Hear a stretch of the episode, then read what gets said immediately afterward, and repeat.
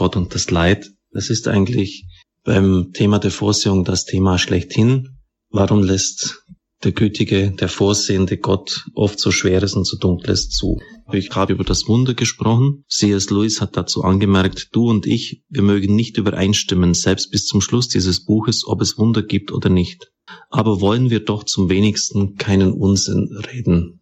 Er hat das ganz bewusst so formuliert, weil viel Unsinn auf diesem Gebiet gesprochen wird, wenn es etwa heißt, Vernunft und Erfahrung müssen die Basis sein unseres Nachdenkens über die Wunder. Natürlich dürfen wir die Vernunft nie außen vor lassen. Gott hat sie uns ja auch geschenkt. Aber offensichtlich, wenn so formuliert wird, haben einige Leute bei fundamentaltheologischen Vorlesungen geschlafen, waren sie nicht dabei, denn es macht ja gerade den Akt des Glaubens aus, dass es nicht alles mit der Vernunft und der Erfahrung, dem Verstand ausgelotet werden kann. Es bleibt immer ein Moment des Offenstehenden, ob ich den Glaubensurkunden, den Evangelien jetzt nun wirklich glaube, weil sie auch glaubwürdig sind, oder ob ich doch mein eigenes Ego und meine eigene Sicht vorziehe. Mögen wir doch zum wenigsten keinen Unsinn reden, auch wenn wir unterschiedlicher Meinung sind. Wir sind dem Problem des Leids sehr oft schon begegnet bei meinen Ausführungen. Es ist von größter Relevanz. Keine Arbeit über die Vorsehung geht an dieser Problematik vorbei. Das Leid der Welt war schon von jeher der schärfste Einspruch gegen den Gott der Liebe. Der Glaube nicht weniger Menschen ist daran zerschellt. Wie kann die Liebe Gottes und der leidvolle Zustand dieser Welt zusammengebracht werden? Zumal vor dem Hintergrund der dämonischen Aufgipfelungen des Bösen im letzten Jahrhundert. Es scheint, dass die herkömmlichen Formen der Theologie solchen monströsen Zügen des Leids nicht mehr gewachsen sind. Muss man nicht von vornherein passen, so wie Voltaire es uns nahelegt, der die Frage nach dem Übel für ein sinnloses Spiel disputierender erklärte. Sie sind für ihn nichts anderes als Sträflinge, die mit ihren Ketten spielen. Sie können also ruhig mit den Ketten spielen, davon loskommen werden sie nicht. Eine große Skepsis und ein beachtliches Abrücken von traditionellen Antwortversuchen ist feststellbar. Gehen wir zunächst auf die Schärfe dieser Anfrage ein. Naturkatastrophen wie ein Erdbeben oder ein Vulkanausbruch raffen in einem Augenblick Zehntausende oder Hunderttausende Menschen hinweg. Ohne Wahl zuckt der Strahl.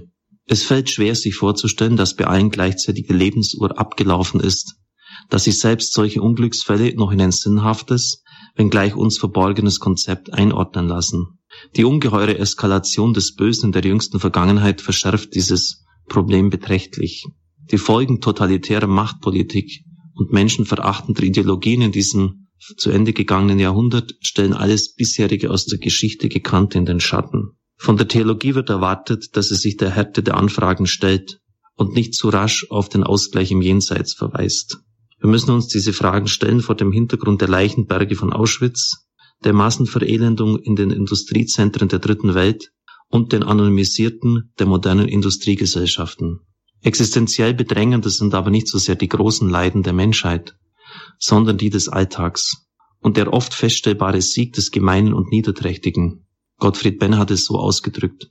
Die Pfütze prüft den Quell, der Wurm die Elle, die Kröte spritzt dem Veilchen in den Mund Halleluja und wetzt den Bauch im Kies. Schmerzen, Verluste und Amputationen, das natürlich geistig übertragen verstanden, finden sich auch im glattesten Lebenslauf. Wir leiden an unserem eigenen Unvermögen, unserer Mangelhaftigkeit und Schuld. Wer offenen Auges durch die Welt geht, wird viele Leidenssituationen ohne große Mühe ausmachen können bei dem Mann, der an endogenen Depressionen leidet, dem Nachbarn, der trinkt und seine Frau schlägt, dem Mädchen, das in der Bibliothek still vor sich hin weint, weil es mit einem schwierigen Text überfordert ist. Wir sind in diesem Buch schon öfters Ernst Haeckel begegnet. Er hat dafür gesorgt, dass die Origin, die Entstehung der Arten, dieses Buch von Charles Darwin in Deutschland verbreitet wurde. Eine boshaft bösartige Einstellung wird bei ihm deutlich. Da es voll ketzerischer Ideen ist, er spricht von einem Buch, das er selber herausbringt, verspreche ich mir große Wirkung in dieser verderbten, gottentfremdeten Zeit. Was hat diesen Mann so bösartig gemacht? Der frühe Tod seiner über alles geliebten Frau hat ihn psychisch und physisch gebrochen. Sein Vater konnte ihn nur mühsam vom Selbstmord abhalten.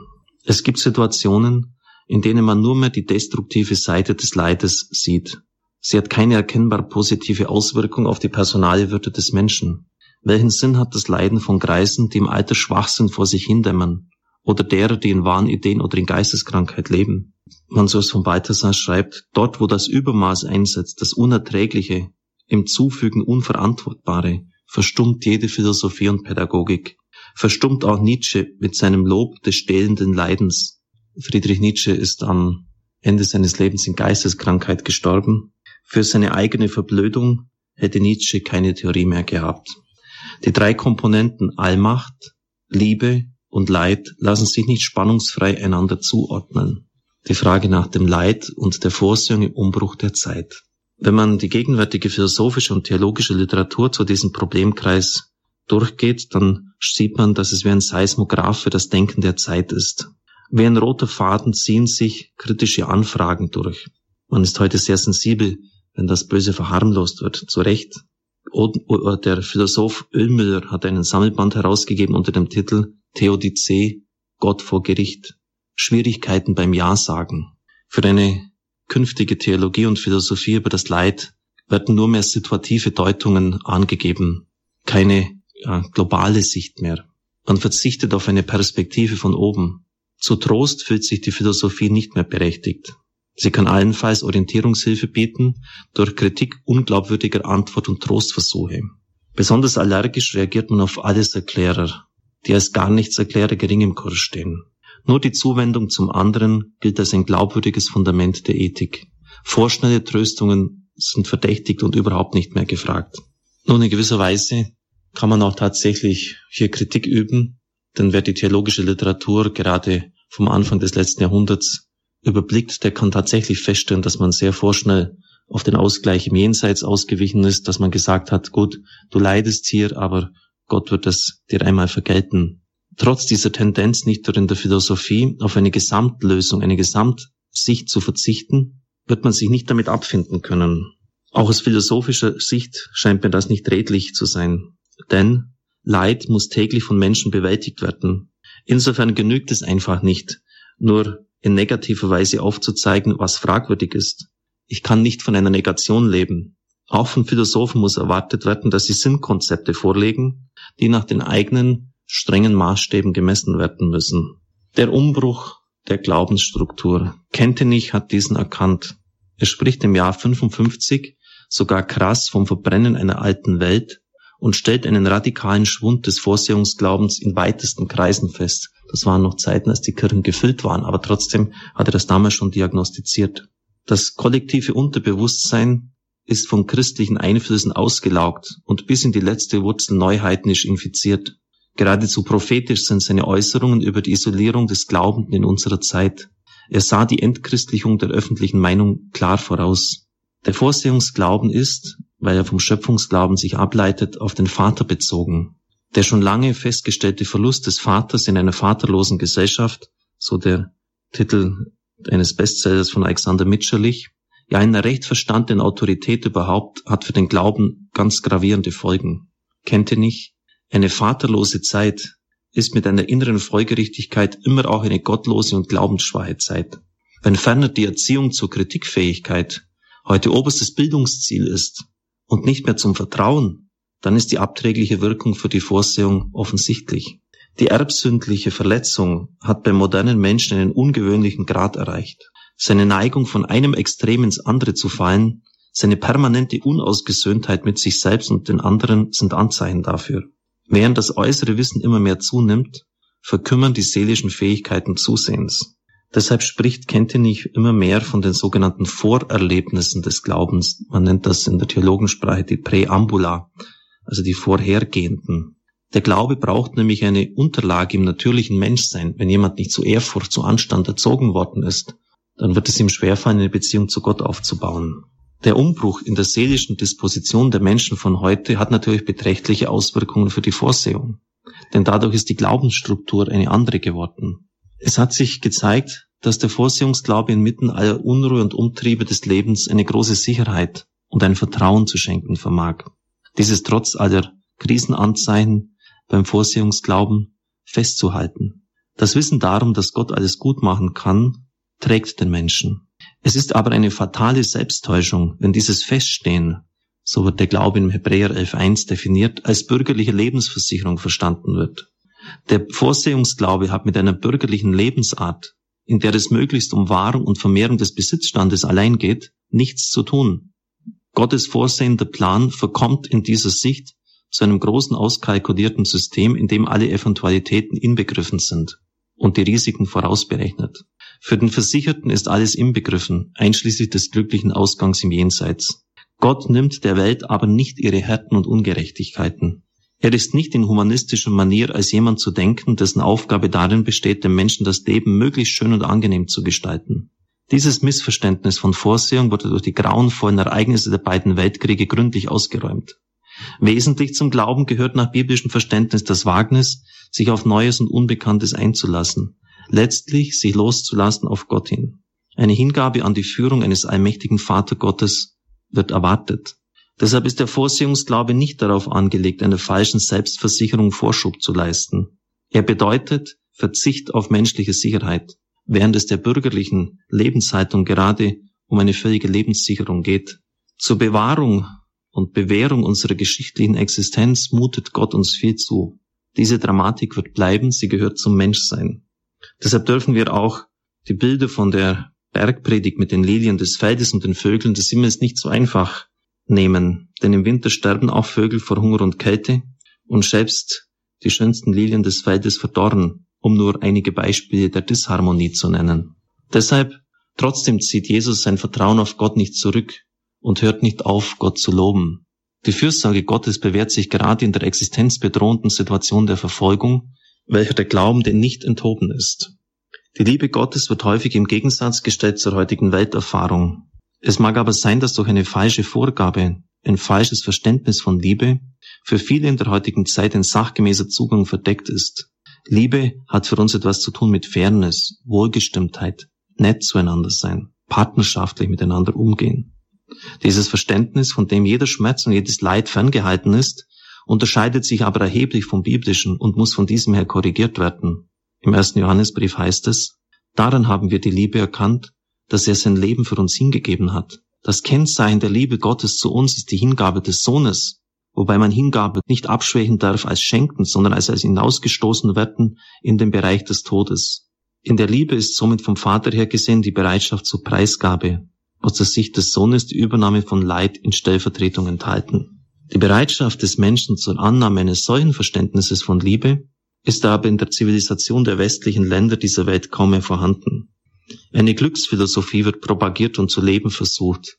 Stichwort Spaßgesellschaft. Tatjana Goritscheva schreibt, der Mensch meint, er habe ein Recht auf Glück und er weiß gar nicht, was er sich damit selber für ein Leid antut. Denn dieser Rechtsanspruch auf Glück zerreißt ihn. Er ist wie ein auf die falsche Bank ausgeschriebener ungedeckter Scheck. Solzhenitsyn nennt die Aussage, dass der Mensch für das Glück geschaffen sei, eine erbärmliche Ideologie, die einem mit dem ersten Stockhieb des Anordners ausgetrieben wird. Natürlich ist der Mensch im tiefsten, im letzten auf das Glück geschaffen, aber er wird nur Spuren davon in dieser Weltzeit entdecken und erfahren. Die ganze Erfüllung steht ja noch aus. Wenn man deshalb meint, man ist hier auf dieser Welt und man hat einen Rechtsanspruch auf Glück, dann wird es den Menschen zerreißen es ist, wie Goritscheva sagt, ein ungedeckter Scheck. Nun gut, wir haben also jetzt gesehen, welchen Umbruch der Vorsehungsglaube erleidend, auch im Christlichen, welche Missverständnisse möglich sind, was ausgeräumt werden muss. Vorsehung hat nichts zu tun mit bürgerlicher Existenzsicherung und auch nichts zu tun mit einem falschen Verständnis von Liebe. Ich sagte schon, dass auch philosophische Denkrichtungen Antwort geben müssen. Und das ist besonders geschehen von der Philosophie des Existenzialismus. Ich möchte zumindest kurz darauf eingehen. Denn das Leid prüft nicht nur die christliche Vorsehungslehre, sondern auch jede andere Weltanschauung. Wer wie die Machthaber im Dritten Reich ständig von Vorsehung und Schicksal spricht, dann aber feige desertiert, als es an der Zeit ist, das Vertrauen auf eine führende Vorsehung auch lebenspraktisch zu bestätigen, der diskreditiert sich selbst und seine Lehre. Wenn heute nicht selten verkündet wird, dass das Christentum am Ende sei, dann muss die Frage gestellt werden, ob denn die Welt, ob die Philosophien unserer Zeit eine überzeugende Antwort zu geben vermögen. Können die gegenwärtig in einem existenzialistischen Denkhorizont vorgelegten Antwortversuche die Angst des Menschen beschwichtigen und sein Bedürfnis stillen, wenn der christliche Glaube es angeblich nicht mehr kann? Man sieht sehr rasch, dass der Mensch im Existenzialismus eingemauert ist in den Kerker dieser Welt. Jeglicher Ausblick auf etwas Höheres ist ihm verwehrt. Ein tragischer Pessimismus steht über allem. Das menschliche Dasein ist zum Scheiden verurteilt, es erscheint bodenlos. Es bleibt nur noch ein trotziges Dennoch. In einer heroischen Entscheidung soll das aufgezwängte Schicksal freiwillig angenommen werden. Im Grunde genommen wird hier eigentlich nichts anderes neu aufgelegt, als was wir schon bei dem römischen Philosophen Seneca, der von Kaiser Nero in den Selbstmord getrieben wurde, in seiner Schrift über die Vorsehung lesen können. Bei beiden wird deutlich, bei dieser philosophischen Richtung der Stoa und dem Existenzialismus, dass der Mensch aus eigener Anstrengung versucht, einem übermächtigen Schicksal zu trotzen, einer tragischen Realität standzuhalten. Er schafft es nicht. Man kann vom verzweifelten Pessimismus dieses Existenzialismus sprechen, der sich auch in einer Richtung des Evolutionismus breit gemacht hat. Selbst der bekannte Verhaltensforscher Lorenz gibt zu, dass er lange Jahre in einem verzweifelten Pessimismus das geglaubt habe, was führende Evolutionsbiologen ihm sagten, dass nämlich alles Zufall sei. Jacques Monod hatte den Menschen als den großen Gewinner der Evolutionslotterie bezeichnet. Bei näherem Hinsehen ist er allerdings der große Verlierer, als der in die Einsamkeit des Universums hinausgestoßene. Er hat ein Unglückslos gezogen. Wenn überall nur Zufall am Werk ist, ist eine positive Lebenseinstellung kaum mehr möglich. Man muss sich Sisyphus, der den Stein immer wieder auf den Berg hinaufwälzt und dann erfährt, dass er auf ihn zurückfällt, als glücklich denken, schreibt Jacques Monod. In solchen Sätzen wird jedes natürliche Empfinden auf den Kopf gestellt. Denn wie soll man sich jemand als glücklich vorstellen, wenn er zu ewig sinnloser Tätigkeit verdammt ist, zu einer Tätigkeit, die nie ihr Ziel erreicht? Ein vierter Punkt, theologische Antwortversuche zur Theodizee. Bei Borchert, der draußen vor der Tür geschrieben hat, wird Gott als weinerlicher Alter dargestellt. Er ruft vergeblich nach seinen Kindern. An einen hilflosen alten Opa wendet man sich nicht mit dem folgenden Aufschrei aus tiefster existenzieller Not. O, wir haben dich gesucht, Gott in jeder Ruine, in jedem Granattrichter, in jeder Nacht. Wir haben dich gerufen, Gott. Wir haben nach dir gebrüllt, geweint und geflucht. Wo warst du, lieber Gott? Diese Antwort Borcherts setzt einen machtvollen Gott voraus. Auf diesen, der in Zeiten der Sattheit verdrängt wurde, besinnt sich der Mensch in seiner Not. Er weiß, dass nur von ihm Hilfe zu erwarten ist. Die Götzenbilder mancher Philosophen und Denker haben dem Ansturm des Leids auch nicht eine einzige Sekunde standgehalten. Und so fragt Grün in einem der besten Buche über Gott und das Leid kurz nach dem Zweiten Weltkrieg, kennst du einen, der vor den Feuerschlünden der Kanonen in den Luftschutzkellern der Großstädte zu ihnen gebetet hat? Kennst du einen Atheisten, einen Skeptiker, der in seinen Wutausbrüchen, seinen Zweifeln und in seiner möglichen Bekehrung auf einen anderen als den persönlichen Gott des Christentums hinzielte? Wissen Sie, in ruhiger Zeit, da kann man sich schon seine Götter zurechtlegen, sich zurücklehnen, Zigarre im Mundwinkel, im Lehnstuhl sitzend und sich seine Gedanken machen nach einem satten Frühstück, wie es denn um Gott und die Welt bestellt sei.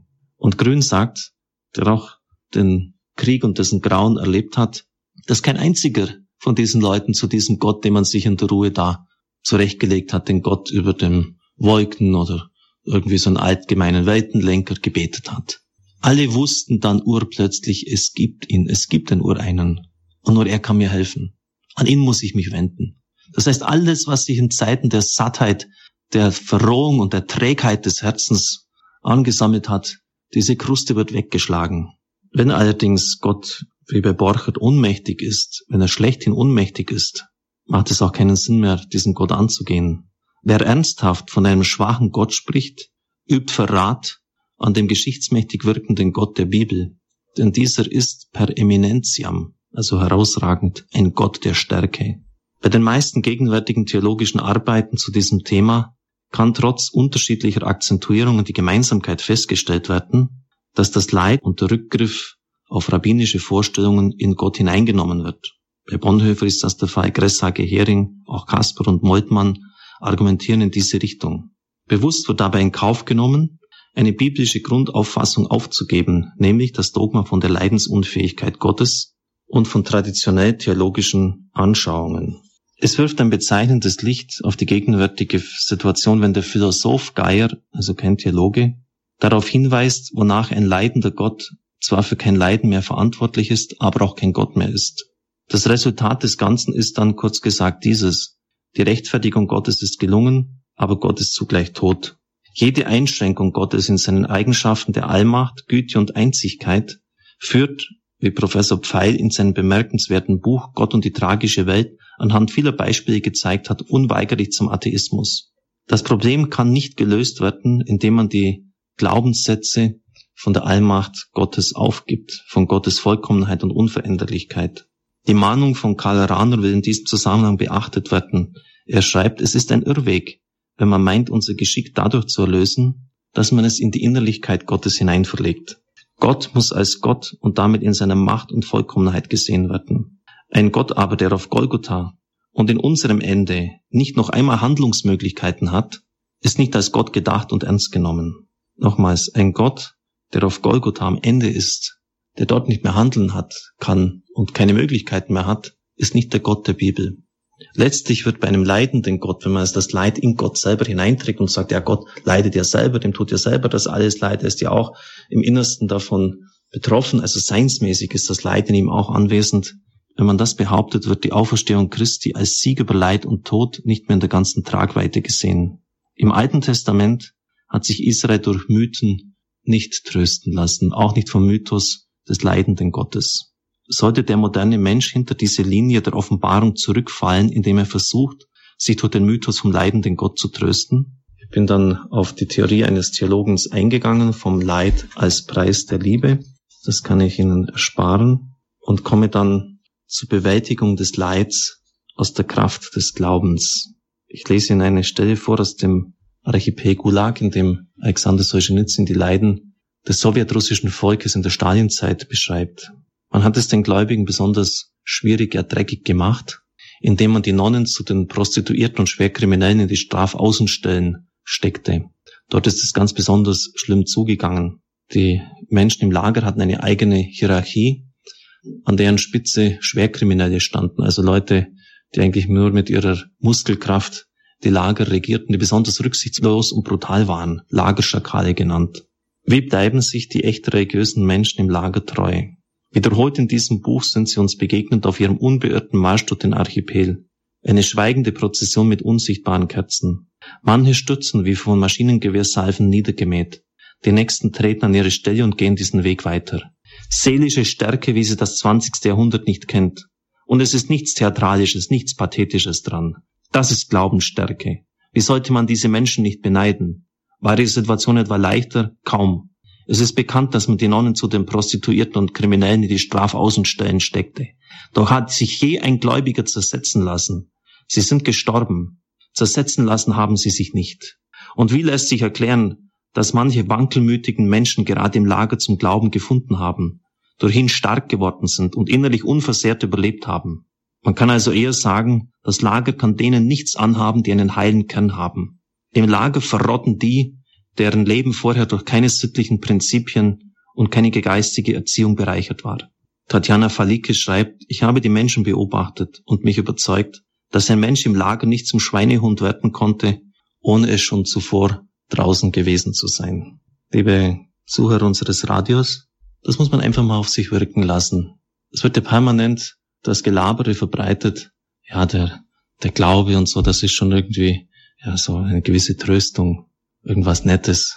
Man sollte schon zur Kenntnis nehmen, dass man mit Hilfe der Gnade im Einlassen auf Gott auch extremste Situationen wie die völlige Missachtung der Menschenwürde in den sowjetrussischen Vernichtungslagern. Neun von zehn Leuten sind in diesen Lagern elend krepiert. Neun von zehn. Deshalb spreche ich nicht von Konzentration, sondern Vernichtungslagern den Glauben bewahrt haben und dass sie innerlich stark den Weg gegangen sind. Sie sind lieber gestorben, als sich beugen zu lassen. Das sind doch gewaltige Zeugnisse. Warum reden wir nicht davon? Warum reden wir immer nur von Auschwitz? So wichtig das ist. Es darf auch nicht unter den Tisch gekehrt werden. Aber wo werden uns solche Zeugnisse von Christen, von Menschen, die aufrecht den Weg durch diese Vernichtungslage gegangen sind, vorgelesen, vorgetragen? Und es ist wichtig, auch in eigenen Grenzsituationen zu erfahren, Menschen haben und sich vor Augen zu führen, ganz anderes bestanden. Die sind wirklich durch diese Lager hindurchgegangen und man hat es ihnen richtig schwierig gemacht. Und sie haben standgehalten. Sodass sogar Alexander Solzhenitsyn später schreibt, wenn ich über die Lauheit des Westens, seine politische Kurzsichtigkeit, Uneinigkeit und Kopflosigkeit klagen höre, so erinnere ich daran, haben wir, bevor wir den Archipel durchlebten, etwa mehr Festigkeit, mehr Gedankenstärke besessen? Daher sage ich zu den Jahren meiner Haft gewandt, und es wird meine Mitmenschen sehr verwundern. Sei gesegnet, mein Gefängnis. Sei gesegnet, Gefängnis, das zu meinem Leben gewesen bist. Ich habe Ihnen den Archipel Gulag von Alexander Solzhenitsyn vorgelesen, obwohl die Leiden, die ich zu durchstehen hatte in meinem Leben, in keinster Weise mit denen derer, die durch den Archipel gegangen sind, zu vergleichen waren, so hat mir das doch großen Trost gegeben. Einfach das Wissen darum, dass Leute noch ganz anderes durchgestanden haben und dass sie nicht zerbrochen sind. Im Gegenteil, dass sie sogar noch ein großes Zeugnis freie anderen gegeben haben. Ich habe eine kleine Anmerkung. Diese Bücher während vieler Wachstunden gelesen, als ich damals bei der Bundeswehr Dienst hatte. Ich war bei einer Wachstaffel. Das war manchmal so schlimm beim Archipel Gulag, dass ich das einfach einstellen musste. Alexander Solzhenitsyn beschreibt dann einmal die Folterarten. Sie können sich gar nicht ausmalen, welche Bestialität Menschen an den Tag legen können. Die Bewältigung des Leids aus der Kraft des Glaubens. Das Evangelium fordert zu tatkräftiger Liebe dem leidenden Nächsten gegenüber auf. Das war für die antike Welt etwas Unerhörtes. Das Gleichnis vom barmherzigen Samariter und die Fragen des im Endgerichts wiederkommenden Christus, nämlich was hast du meinem Nächsten getan oder nicht getan, zeigen, wie sehr der Christ danach beurteilt wird, ob er Menschen in Leidenssituationen geholfen hat. Der Herr identifiziert sich ausdrücklich mit den Notleidenden. Wer also das Gute tun kann und es nicht tut, Jakobus 4,17, sündigt. Die Versorgung von Armen und Kranken war in einer Zeit, in der es noch keine Krankenhäuser gab, fast ausschließlich Aufgabe der Kirchen und Klöster. In diesem Dienst wird etwas spezifisch, ja unterscheidend Christliches deutlich. Die Verbesserung der irdischen Lebensbedingungen, der Kampf gegen das Elend ist Teil unserer Sendung. Wer dem Christentum vorwirft, es würde nur über das Leiden reden, aber nicht handeln, sollte durchaus einmal einen Vergleich mit anderen Weltregionen und Denksystemen machen. Ein solcher Blick über den eigenen Zaun ist äußerst ernüchternd. Ich denke wieder an das Buch von Verland, Die verbotene Erfahrung, ich habe das auch vorgelesen. Dort berichtet er, dass er in der Früh eines anbrechenden Tages an den Ganges gegangen ist mit seinem Meister und dann stolpert er über etwas. Er sieht einen Menschen dann am Wegrand sterben, er beugt sich zu ihm hinunter und sein Meister sagt, lass ihn den Weg seines Karmas gehen. Er ist dann einfach weitergegangen. Mit Tränen in den Augen hat Verland mir das berichtet.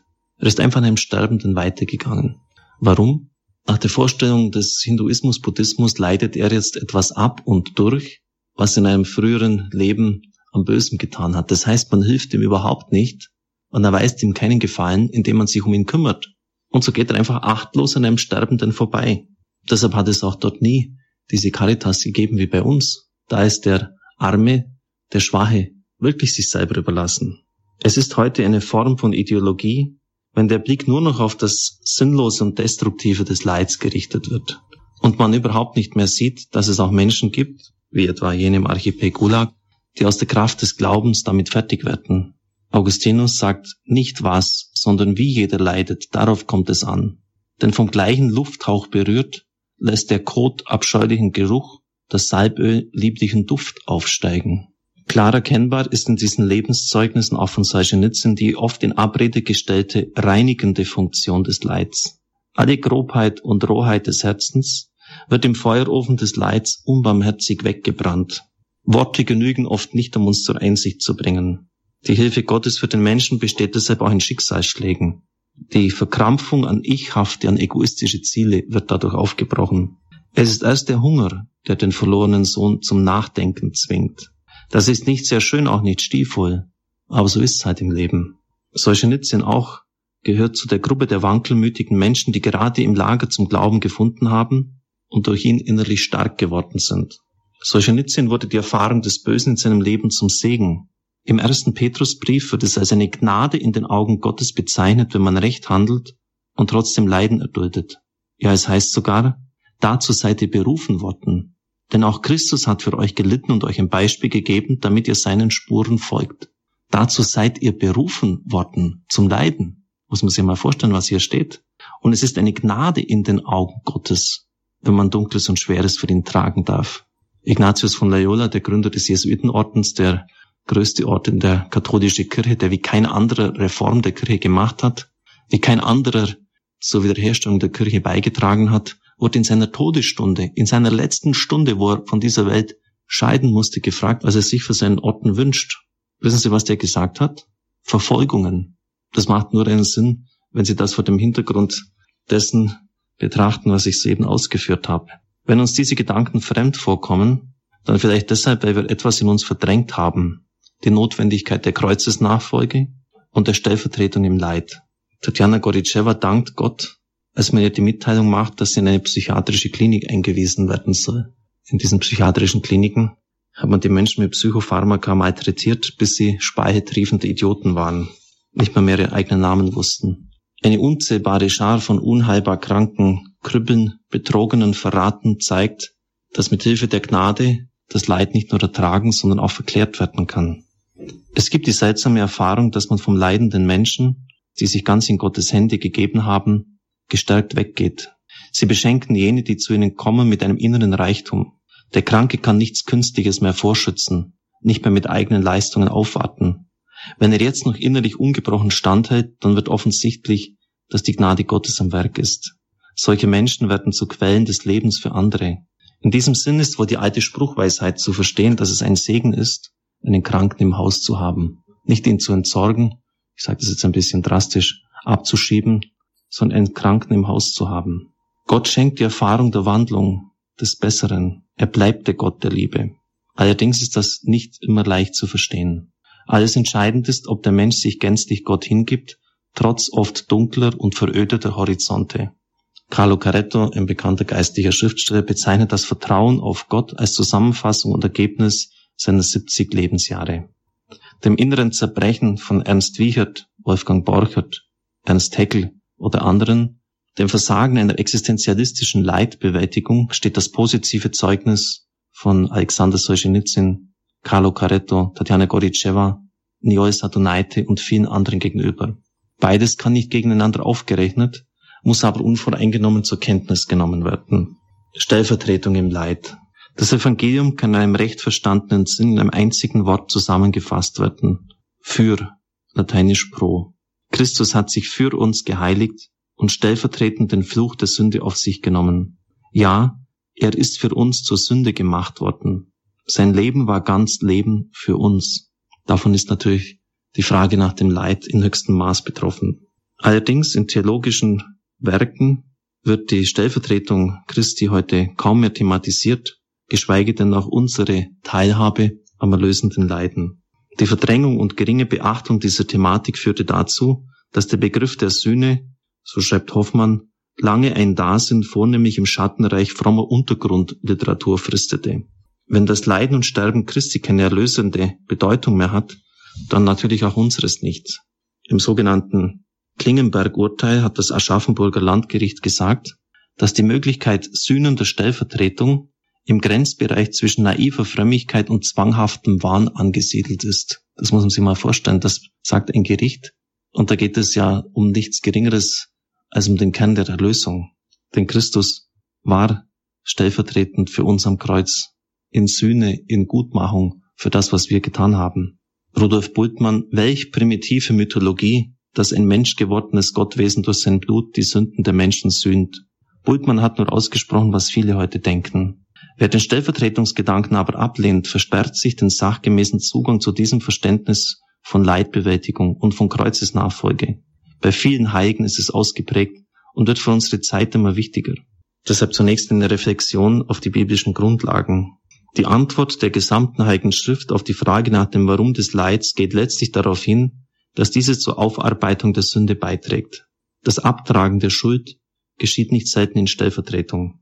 Das finden Sie im Alten Bund, als Abraham mit Gott ringt um die Städte Sodom und Gomorra, als Mose in Solidarität mit dem götzendienerischen Volk bittet, dass sein Name aus dem Buch des Lebens getilgt wird, nicht das ganze Volk. Und das finden Sie bei den Propheten, die bis zum Rand ihres völligen Zusammenbruchs die Last des sündigen Volkes zu tragen hatten. Und ganz besonders beim stellvertretenden Leiden des Gottesknechtes bei Deutero Jesaja zu finden. Die Brot- und Becherworte über Brot und Wein beim letzten Abendmahl bei Lukas und Paulus bringen den Gedanken der stellvertretenden Sühne Christi zum Ausdruck. Mein Leib für euch hingegeben, für euch. Mein Blut für euch vergossen. Jesus hat sein Heilsangebot bis zum Tod durchgehalten und seinen Tod heilsbedeutsam verstanden. Das sagt Heinz Schürmann, einer der bekanntesten Exegeten unserer Zeit. Wenn Christus für uns den Kelch bis zur Neige lehrt, dann leuchtet im Leid ein Sinn auf, nämlich jener die Welt zu entzünden. Trotz der Erlösung durch Christus bleibt aber für alle Christen am Kreuz ein Raum ausgespart und freigegeben. In Kolosser 1,24 heißt es, für die Kirche ist zu ergänzen, was an den Leiden Christi noch fehlt. Das Erlösungswerk Christi findet seine Fortsetzung in dem der Kirche. Unbeschadet der Zulassung des Übels durch Gott muss in diesem Zusammenhang eindeutig festgehalten werden, dass Gott die freiwillige Übernahme fremden Leides will. Dem Gottesknecht beschert kein böses Geschick oder ein unguter Zufall das Leid, sondern Yahweh selbst. Jesaja 53, 6 und 10. Er lud die Schuld von uns auf ihn. Ihm, also Yahweh, gefiel es, ihn zu zerschlagen. Als Petrus versucht, Jesus von seinem Leidensweg abzuhalten, handelt er sich das Scharfe weg mit dir, Satan, ein. Der Vater würde Jesus mehr als zwölf Legionen Engel zu Hilfe schicken, wenn er ihn darum bitten würde. Wie würde dann aber die Schrift erfüllt, nach der es so geschehen muss? Im Hebräerbrief heißt es, es war Gottes gnädiger Wille, Gottes gnädiger Wille, dass er, Jesus Christus, für alle den Tod erlitt. Der Gott der Sünderliebe, so sich, will das Opfer des Kreuzes zur Entzündung der Sünde. Wer das nicht wahrhaben will, bei dem verkommt das Kreuz zu einem ärgerlichen Ereignis, so Hering, das nicht hätte eintreten dürfen. Es wird rein naturalistisch gedeutet und seines Sühnecharakters beraubt. Damit wird es letztlich um seine Kraft gebracht. Hinter einer solchen Auffassung steht die Ideologie eines angeblich immer schon bedingungslos verziehen habenden Gottes. Es werden somit eigenmächtige Interpretationskriterien in die Heilige Schrift hineingetragen. Das Opfer Christi wird allerdings völlig missverstanden, wenn man es als Genugtuung eines tyrannischen Vatergottes deutet. Das Opfer Gottes ist eine freie stellvertretende Übernahme der Schuld des Menschen und bedeutet die Wiedergewinnung der Welt in die ursprünglich entworfene und vom Menschen verrückte Schöpfungsordnung. Das heißt, Gott überspringt die Sündhaftigkeit dieser Welt nicht. Er nimmt sie nicht einfach leicht sondern sie wird im furchtbaren Leiden seines Sohnes hinweggetragen. Johannes 1,29. Auch wenn Leid und Schmerz ihrer Natur nach den Charakter eines Übels haben, sind sie doch Möglichkeiten und Wirklichkeiten, die Gott auch für uns zulässt. Er lässt den Menschen an der Aufarbeitung der Sünde mittätig sein. Ja, es scheint zum Wesen selbst des erlösenden Leidens Christi zu gehören, dass es fortwährend ergänzt werden will. So Johannes Paul II. Das Dasein des Christen, sein sein für die anderen reicht deshalb auch in die sühnende Stellvertretung hinein. Hans-Urs von Balthasar sagt, wir können als Christen Sünden vergeben, mitgekreuzigt werden, mit auferstehen am jüngsten Tag, der ewigen Seligkeit des Sohnes teilhaftig werden. Warum sollten wir dann vom Hauptakt der Erlösung, nämlich die Sünderstelle zu vertreten, ausgeschlossen sein? Es gibt auch viele Beispiele aus der Weltliteratur, wo eine Person sich für die andere freiwillig opfert, ja sogar das Todesschicksal übernimmt. Das Opfer Christi hat somit eine menschliche Basis. Das wird auch im Evangelium ausdrücklich hervorgehoben. Näher betrachtet ist jedweder Dienst aneinander rückgegründet im Stellvertretungsdienst Christi. Die Bedeutsamkeit für unsere Zeit, die Bereitschaft zur Sühne für die Sünden von Menschen wird zu einer immer größeren Aufgabe in unserer Zeit. Angesichts der monströsen Dimensionen des Leids in unserer Welt erhält der Stellvertretungsgedanke große Bedeutung. An ihn, so Bischof Nossol, knüpfen sich Hoffnungen auf eine Erneuerung und Vertiefung des christlichen Selbstverständnisses. Die Bedeutsamkeit wird klar, wenn Metz auf die Frage, ob man nach Auschwitz noch beten könne, so antwortet, wir können nach Auschwitz beten, weil auch in Auschwitz gebetet wurde. Gemeint sind die Gebete und Schreie der Opfer. An diesem Ort des Grauens beteten und starben auch Edith Stein und Maximilian Kolbe in Pro-Existenz, im Dasein für andere. Aus dem Lebenszeugnis dieser beiden geht hervor, dass selbst die unmenschlichen Leiden in Auschwitz noch einmal von der Liebe Gottes unterfangen sind. In opferbereiter und freiwilliger Hingabe kann das Böse innerlich bewältigt werden. Auch aus den Ausführungen Solzhenitsyns über die Gläubigen im Lager geht hervor, dass der Weg der Stellvertretung nicht nur wenigen mit dem geistlichen Format von Kolbe oder Edith Stein offen steht, dann wären es in der Tat nur wenig Auserwählte, sondern auch von vielen, in Anführungszeichen, normalen Christen beschritten wurde. Es berührt seltsam, wenn heute überall die Mündigkeit und Selbstständigkeit des reifen Christen propagiert wird, aber man davon absieht, wenn es darum geht, dies im Leid zu bewähren, in der sühnenden Stellvertretung für andere. Offenbar muss diese verdrängte Wahrheit den Menschen wieder ins Bewusstsein gebracht werden. Von den Herz-Jesu-Offenbarungen an Maria Margaret Allercook bis hin zu den vielen Marienerscheinungen in Vergangenheit und Gegenwart zieht sich eine ansteigende Linie hindurch, in der auf den Sühnopfergedanken abgehoben wird. Ein entscheidender Punkt ist das biblische Gottesbild vom machtvollen und geheimnisvollen Gott. Die gesamte Weltgeschichte ist von Gott her durchzogen von einer planvollen Bewegung, in die alle Völker und selbst die gottfeindlichen geschichtsbildenden Mächte eingeordnet sind. Diese sind im letzten Handlanger Gottes. Er bedient sich ihrer zur Ausführung seiner Pläne. Besonders anhand der Josefs Erzählung wird die souverän leitende Vorsehung deutlich, die auch menschliche Bosheit und Heimtücke in ihre Pläne einspannt, um ihre Ziele zu erreichen. Die Botschaft der Propheten hat als einen tragenden Pfeiler ihrer Verkündigung die Auffassung, dass Gottes Weisheit selbst die Widerstrebenden und sich Auflehnenden als Werkzeuge benutzt. Bei Jesaja ist dieser Gedanke oft ausgesprochen. Ich denke etwa an den Perserkönig Kyros. Das war ein ganz unbedeutender Fürst eines Bergvolkes. Er leuchtet wie ein Meteor am Völkerhimmel auf und in einem Siegeszug, der in der Geschichte seinesgleichen sucht, schleift er eine Festung nach der anderen. Er eilt von Stadt zu Stadt und keine kann ihm standhalten. Und der Prophet Jesaja sagt, das ist kein Zufall. Ich selbst gehe vor ihm her und schlage die eisernen Türen ein. Ich selbst, das ist Gott. Warum? Warum will er, dass so ein Bergfürst das babylonische Reich vernichtet? In einem Handstreich erobert er nämlich die Hauptstadt des Reiches Babylon, weil er will, dass Kyros zur Macht kommt, denn Kyros wird die Israeliten in die Freiheit entlassen. Das ist der einzige Grund. Und so nennt er auch Kyros Ebed Yahweh, Knecht Gottes wie die Propheten. Ein Heide, der Gott nicht kennt, wird in den Dienst für Gott genommen und er weiß es gar nicht mal. Auch die gottfeindlichen Mächte der Endzeit können sich nicht der Macht Gottes entziehen, denn Gott lenkt ihr Herz so, dass sie seinen Plan ausführen. Apokalypse 18, 17. Auch wenn Gott das Böse in seinen Dienst einspannt, will er es nicht in gleicher Weise wie das Gute. Er lässt das Böse zu. Diese Wahrheit hat die Kirche den Reformatoren gegenüber klar verteidigt. Keiner, der in Versuchung gerät, soll sagen, ich werde von Gott in Versuchung geführt. Denn Gott kann nicht in Versuchung kommen, Böses zu tun. Er führt auch selbst niemand in Versuchung. Der Missetäter erwächst deshalb daraus kein Verdienst, sondern er wird zu Recht für seine Sünden und seine Böswilligkeit bestraft. Asur führt die Pläne Gottes aus, wird aber für das hochmütige Gebaren und die dreiste Überheblichkeit seines Königs zur Rechenschaft gezogen. Die Zulassung von Leid erscheint dann sittlich zulässig, wenn dieses ein notwendiges Mittel ist, um jemanden von einem noch größeren Übel zu bewahren. Als Christ wird man wohl immer bedenken müssen, dass das Gegenteil des Heils nicht das zeitliche Leiden ist, sondern das endgültige Leiden, der Verlust des ewigen Lebens, die Zurückweisung durch Gott, die Verdammnis. Das vorrangige Ziel des Handelns Gottes mit den Menschen ist, diesen zur Einheit mit sich im Himmel zu gelangen. Das größte und schlimmste Übel wäre, wenn der Tod von Gott wegführen würde dass Gott zulässt, dass unfreiwilligen Opfern Leid zugefügt wird, ist in den Fällen gerechtfertigt, in denen ihr Leid seinen Grund darin hat, dass sie sich dadurch ihm zuwenden. Denn so wird ein unendlich viel größeres Übel von ihnen abgehalten, nämlich dass sie der Einheit mit ihm verlustig gehen. Das hat Eleonore Stump mit dem Aufsatz Die göttliche Vorsehung geschrieben. Gott ist in der Bibel immer ein Gott, der größer ist als der Mensch und der von ihm nicht durchschaut werden kann. Trotz aller Offenbarung Gottes darf nicht vergessen werden, dass seine Verborgenheit auch Teil des biblischen Gottesbildes ist. Gott ist in menschlicher Sprache nur in Superlativen schilderbar. Er sitzt auf einem Thron aus Feuer, zehntausend mal zehntausend stehen vor ihm.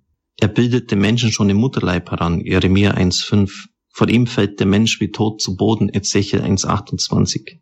Man kann diese Andersartigkeit Gottes kaum hoch genug veranschlagen. Die heutige Theologie tut es jedenfalls. Die Israeliten hatten bei der Zerstörung Jerusalems 586 vor Christus und der darauf folgenden Deportation ins babylonische Exil alles verloren, was es nur zu verlieren gab. Den Tempel, die Freiheit, das Land, den König und viele ihrer Leben, die getötet wurden. Das Heimweh nagt an der Seele. An den Strömen von Babel, da saßen wir und weinten, wenn wir an Zion dachten. Psalm 137,1. Yahweh hat scheinbar sein Volk verlassen und vergessen. Dumpfe Resignation macht sich breit. Ezechiel 37,11. Ausgetrocknet sind unsere Gebeine. Unsere Hoffnung ist untergegangen. Wir sind verloren.